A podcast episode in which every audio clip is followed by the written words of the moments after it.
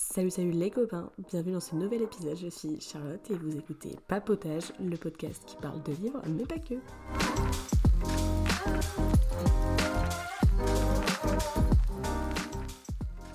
Bienvenue à tous dans l'épisode 2 de Papotage. Euh, je suis trop contente de revenir. J'espère que la qualité de son sera meilleure pour vos oreilles que le premier épisode, mais soyez indulgents, c'est que le deuxième épisode. Euh, D'ailleurs, pour celui-ci, du coup, on est toujours avec Chloé et on va débriefer du thriller de Olivier Noirec qui s'appelle Entre deux mondes. Si vous suivez bien Instagram, vous le savez. Euh, c'est un thriller qui est sorti en 2017. Il fait 380 pages en format pocket à peu près. Et donc, euh, c'est l'histoire de Adam, un militaire syrien qui doit fuir son pays avec sa femme et sa fille. Ces deux dernières sont parties avant lui de la Syrie et ils doivent se rejoindre dans un lieu de passage qui est bien connu, qui s'appelle la jungle. Et c'est à Calais, en France. C'est dans ce bidonville bien connu des forces de l'ordre calaisiennes que se déroule le thriller et on va apprendre de plein de choses sur, euh, sur ce lieu et les relations euh, entre migrants et euh, policiers. On a choisi ce livre parce que moi je le trouve inattendu. En fait, au début de l'histoire, on pense qu'on va parler du conflit syrien, on va parler euh, des, euh, des militaires controversés, des organisations, des flux migratoires liés à la guerre. Et en fait, euh, alors oui, effectivement, c'est lié, mais on va surtout parler de la relation du coup entre bah, les migrants et les policiers à Calais. Du coup, le thème abordé, vous l'avez compris, c'est l'émigration. Et bah, je vous laisse avec la suite pour découvrir tout ça.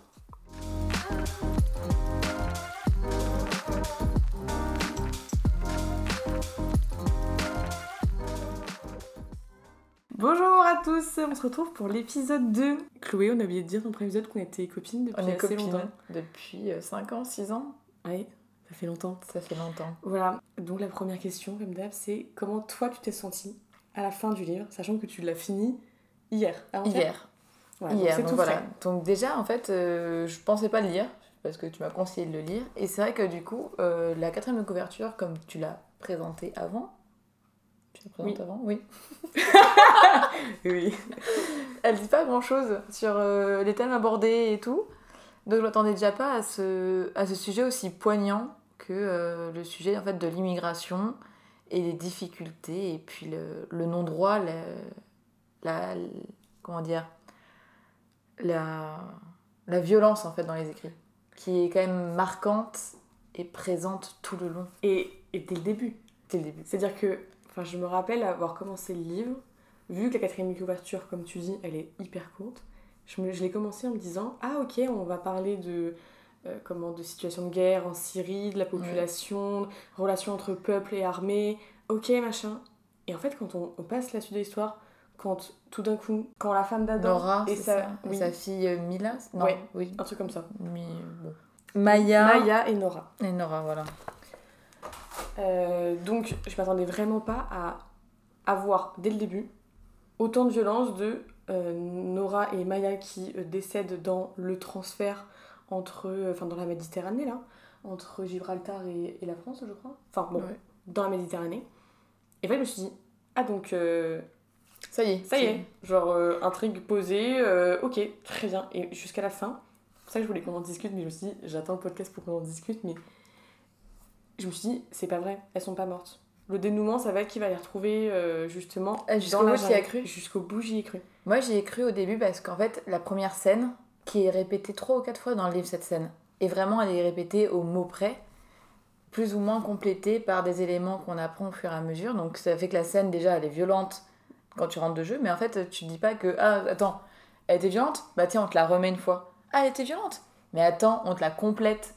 Donc, c'est vrai qu'au début, on voit pas la mort tout de suite, mais on comprend Ouais. on comprend. Mais euh, c'est vrai que moi j'avais capté que c'était fini au moment où il parle du téléphone dans l'eau. euh, Oui. il dit que bon bah oui, Ça la est. seule chose qui, qui reste c'est le téléphone euh, qui, qui sonne dans sa poche d'air quoi. Vraiment, en plus, j'avais l'image en termes. Bah oui. Enfin, quand tu lis la scène, c'est tellement descriptif que t'as vraiment l'image du corps qui tombe et Et du téléphone c'est qu'il remonte Oui, là, comme oui. ça. Voilà, c'est tout. excellent. Enfin, pas du tout excellent, très triste, mais Mais très bien écrit. Enfin, Oui. d'un point de vue euh, littéraire. euh, Exactement. Et je m'attendais vraiment pas à ce qu'après, on passe tout de suite sur euh, le camp d'immigration, euh, donc à Calais, à la jungle, comme ils l'appellent. Enfin, comme ça a réellement existé d'ailleurs, on va en parler. Je m'attendais pas du tout à ce qu'on reste sur ce sujet qui est la jungle à Calais, parce que quelqu'un de couverture ne nous dit rien sur ça. Et j'étais vraiment en mode, Ah, donc en fait, le thème, c'est pas du tout euh, relation armée-peuple euh, en Syrie, c'est vraiment euh, la jungle à Calais. Ouais, et, mais après, tu vois, dans l'intrigue, il y a un truc qui m'a un peu euh, déboussolé, si, si je peux dire. C'est cette histoire de Ombre, le mec qui vient faire du recrutement. C'était abordé, je pense, pour parler du fait qu'il y avait des phénomènes de radicalisation, de gens qui tiraient profit de cette jungle et qui en faisaient bah, leur vie, comme finalement Ousmane, l'ami aussi, qui a fait son petit, euh, son petit deal euh, et tire ses épingles du jeu. Mais je trouvais que c'était pas forcément la partie la plus aboutie de faire venir un DGSI, des GSE. Bon, ça ajoute de la déception pour la suite de l'histoire, mais j'ai pas trouvé ça forcément euh, genre ça très intéressant dans le truc par contre. Je suis d'accord avec toi, et en plus, vu que je l'ai lu il y a un peu plus longtemps, ça va faire un ou deux mois, euh, c'est pas du tout la partie dont je me souviens. Ouais.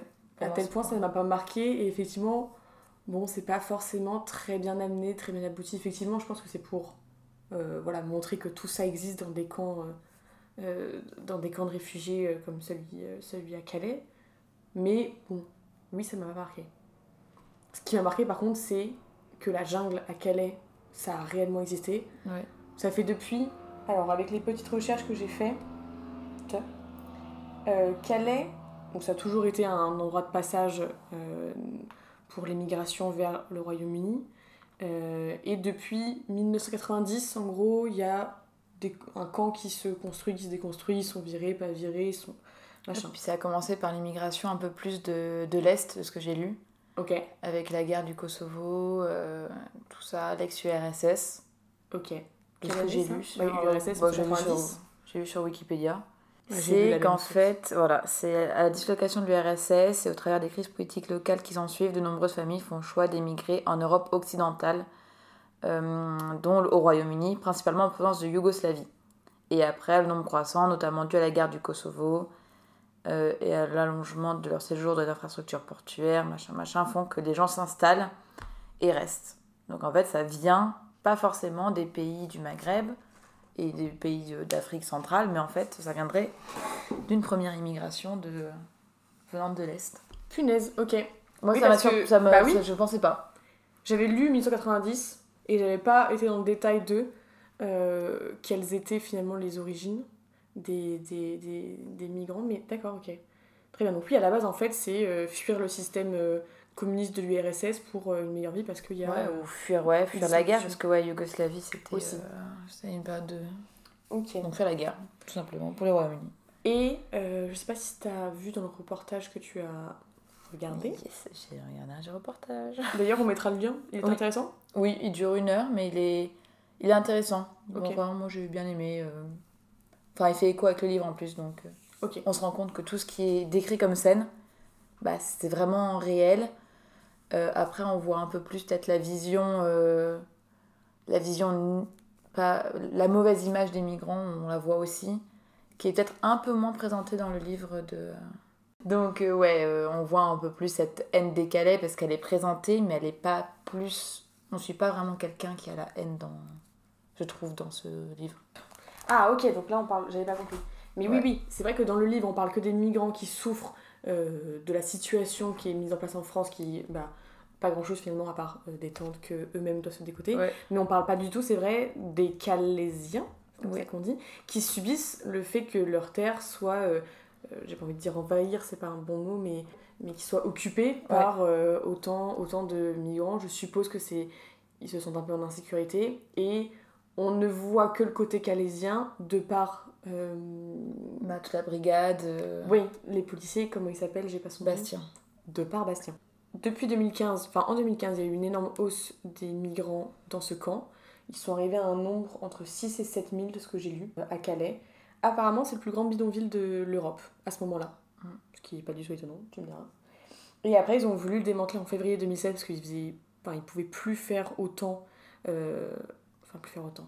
Je sais pas grand chose, je trouve personnellement, mais ils pouvaient plus gérer autant de migrants. Ils sont arrivés à un nombre de 10 000 en août 2016 alors qu'ils commençaient à démanteler. Et puis après, il y a eu une politique un peu de euh, zéro migrant, on arrête tout. Dans le reportage, ils en parlent justement, ils ont été euh, envoyés dans d'autres centres euh, d'aide. Euh, donc c'est partout en France, sauf en Ile-de-France, parce que c'était considéré qu'il y avait Mm. déjà assez de migrants. Et en Corse, parce qu'il n'y a pas en Corse. Et en fait, donc, il y a des familles qui ont été euh, proposées d'être emmenées dans d'autres camps. Donc là, c'est là qu'il y a eu un peu de paranoïa entre les migrants qui acceptent et ceux qui se disent oui, en fait, ils nous disent qu'on va dans ce camp, en fait, on va être ramenés dans nos pays. Donc, il faut aussi se mettre à la position d'un migrant parce que c'est vrai que la France, ils ont. clair, j'avais pas pensé, mais bien sûr. C'est ça, c'est que, au fond, qui nous dit qu'ils ont confiance? Parce que pour eux, les migrants, ils sont là, ils veulent pas rester en France. Leur euh, Eldorado, leur paradis, c'est UK, comme ils disent dans, dans le livre, donc euh, United Kingdom. Mais euh, là, pour eux, la France, c'est pas définitif. Et ils veulent partir euh, Oui, oui. là-bas. Donc, c'est ça que beaucoup ont refusé, en fait, de d'aller dans ces centres d'aide parce que c'est pas là où ils veulent vivre. Et puis en plus, je me dis, euh, je n'ai absolument pas vécu l'histoire comme ça, je n'y connais rien, c'est juste par la lecture que je déduis des choses. Mais je me dis, le parcours, d'ailleurs on a la carte dans le livre du parcours de, que devaient faire Maya et Nora, mais le parcours pour arriver à ta nouvelle vie, à ton Eldorado, c'est euh, l'enfer, ça dure des mois, c'est hyper dur. À quelle heure tu arrives en France Tu n'arrives pas à passer au Royaume-Uni et on te dit T'inquiète frérot, je vais te prendre par la main, je vais t'emmener dans le centre, tout va bien se passer pour toi, tu vas avoir une nouvelle vie. Pas du tout ce que tu avais imaginé, mais t'as une nouvelle vie. Évidemment que je ne fais pas confiance à ces gens, évidemment que non.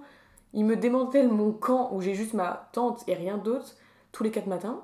Et après ils me disent T'inquiète, on va faire ça euh, bien tous ensemble, par la main, t'inquiète. Non, Ouais, puis surtout que, comme tu vois l'histoire de, de Kilani, euh, qui bah, a accepté un, de traverser en contrepartie, bah, c'est un enfant qui a dû se prostituer pendant une semaine pour rembourser ses dettes. Donc ça va que Mhm. cette, finalement, ça va entre guillemets que cet enfant est un enfant militaire euh, qui s'est tué, mais, euh, et qui a pu se débrouiller comme ça. Mais tu vois que tu veux faire confiance à qui?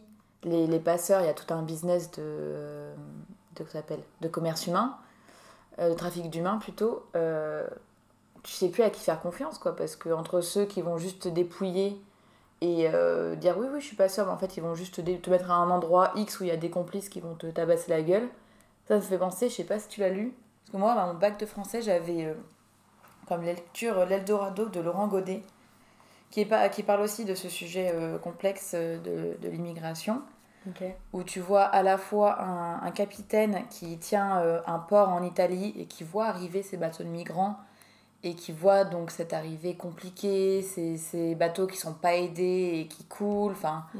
donc toutes les catastrophes. euh, et en parallèle, tu as un autre personnage, je sais plus le nom, qui euh, ni l'origine, mais qui va faire son chemin, son chemin initiatique, comme on avait vu, pour rejoindre l'Europe, où il va rencontrer euh, différentes difficultés. Pendant que l'un fait le. Donc le migrant fait le, le chemin vers Oui. l'Europe. Le capitaine qui est en fin de carrière, qui se remet en question sur toute son implication dans, ce, dans, dans ça, Mhm. va faire le chemin retour en traversant la Méditerranée pour découvrir ce qu'avait vécu, euh, ce qu'a vécu en fait euh, dans Oh, waouh, inverse. intéressant. Il est pas mal. Alors ouais. moi je me souviens qu'il n'est pas fini, Merci les lectures de lycée. pardon. Mais voilà, c'est un livre qui m'a fait écho direct quand j'ai lu ce- celui-là. euh, et je me suis dit, tu as peut-être dû le finir. Oui, finalement. Mais c'est vrai que là, pareil, on n'a pas le point de vue du tout des euh, euh, conducteurs de camions qui font la, la, traversée euh, la France des États-Unis. Eux, ils y peuvent rien. Leur travail, c'est de conduire des camions. Et en fait, ils savent que dès qu'ils vont aller à Calais jusqu'au Royaume-Uni, ils vont passer par cette épreuve, oui, cette épreuve de à tout moment, mon camion se fait arrêter, j'ai un migrant, j'ai des migrants dans, mon, dans la remorque. Et genre pour eux, je pense que alors soit ils en ont rien à péter, soit c'est ultra traumatisant, soit bon, euh, plein d'autres solutions, mais je me dis mais ça doit être archi traumatisant. Bah, là, C'est-à-dire qu'en plus tu peux avoir des familles et des enfants dans ton camion. Oui, et tu, en plus tu paies les, les amendes. Ah oui, en plus ils payent les amendes s'ils arrivent avec des migrants au, au Royaume-Uni qui se font prendre. Mais le conducteur, t'as envie de dire, peut-être qu'il a envie de protéger les gens et de dire oui montez, mais en fait non montez pas parce que je vais perdre mon travail parce que je pense que derrière les compagnies de transport elles doivent être archi à cheval sur euh, euh, bah, surveiller tout ça et euh, bah, les amendes, les sous, l'argent. Donc faut bien faire attention. Mais hyper traumatisant pour le, le routier quoi. Bah, tu les vois, les routiers. T'as deux, trois routiers qui sont interviewés dans le reportage après euh, une attaque qu'il y a eu parce qu'il y a eu un ralentissement. Et dès qu'il y a un ralentissement sur l'autoroute, euh, les CRS euh, et les journalistes te, le disent. Bah là, c'est le moment où tu vois dans la jungle tout le monde courir. Genre vraiment, tu vois dans le reportage, tu te dis, ok, donc ce qui est dit dans le livre, c'est c'est vraiment le cas, c'est pas exagéré. Et tu vois du coup que voilà, c'est le moment où ils veulent en profiter d'un ralentissement pour monter dans les, dans les camions. Puis tu vois après bah, les chauffeurs qui vont faire des positions des faits parce qu'ils se prennent des cailloux qui pètent leur, leur pare-brise et se trouvent avec des cailloux sur les genoux plus ou moins gros. Et c'est vrai qu'il y en a un qui a dit bah, Moi, c'est la première et c'est la dernière. Enfin, ils ont aussi peur, donc finalement, c'est pas tout le monde qui accepte de faire euh, est euh, euh, États-Unis, j'allais dire, non, quel est Royaume-Uni. Mais par contre, surtout qu'on se dit, oui, bah, faut aller au Royaume-Uni. Mais après, parce que pareil, ça dans, dans le livre, c'est pas dit, mais dans le reportage, tu vois un mec qui a réussi à passer et qui dit, bah, si j'avais su, je me rends compte que ça avait peut-être pas le coup de mourir pour ça. Oh. Parce qu'il arrive, et finalement, certes, il a une carte de séjour provisoire en tant que, je crois qu'il était syrien, Ouais, il était syrien. Et du coup, il a réussi, il a donné tous ses papiers syriens, il a eu une carte de séjour euh, temporaire, mais il ne peut pas encore travailler tant qu'il n'a pas, il pas le statut de réfugié politique. Et il se retrouve dans une maison d'accueil qui doit accueillir, je crois, que max 200 à 300 personnes. Mais apparemment, c'est aussi déplorable que la jungle en niveau hygiène, mais dans une maison. Ok. Et euh, d'ailleurs, cette maison d'accueil a refusé que les caméras de journalistes rentrent, mais le mec a pris des vidéos, lui, avec son téléphone. Et ouais, du coup, euh, il se remet en question sur, euh, sur est-ce qu'il a le coup de traverser tout ça, de mourir tout ça? Parce qu'ils s'imaginent qu'ils vont être accueillis à bras ouverts, du travail direct. Et ça, ils te le disent dans le, dans le reportage, qu'ils pensaient être accueillis. Euh, le mec, il dit que, ouais, il pensait que, il pensait que ça allait être plus facile. Okay. Enfin, qu'il s'imaginait pas ça comme ça. Parce que moi, je me dis ça, je me dis, mais quand, vous, enfin, quand tu pars, tu pars d'un pays pour une situation qui est insupportable. Euh, la guerre ou euh, la famine, les maladies, je sais pas, mais enfin pour beaucoup de choses. Tu pars d'une situation qui est horrible, qui fait que tu peux pas rester dans ton pays, et tu te dis forcément c'est meilleur ailleurs. Alors, dans tous les cas, je pense que c'est meilleur au Royaume-Uni. Oui, je pense que oui, quand tu as eu la guerre, tu voilà, peux pas évidemment. Mais je me dis, est-ce qu'il s'imagine un truc euh, idyllique? Est-ce qu'il s'imagine une situation lambda? Est-ce qu'il s'imagine. Qu'est-ce qu'il s'imagine en partant? Parce que je pense que le traumatisme en arrivant dans la jungle de Calais, alors que tu penses que c'est l'Europe et qu'on t'accueille et qu'on a des moyens et qu'on peut euh, bah, encadrer ce, flux migratoire finalement, non, on ne peut pas. Enfin, on ne veut pas.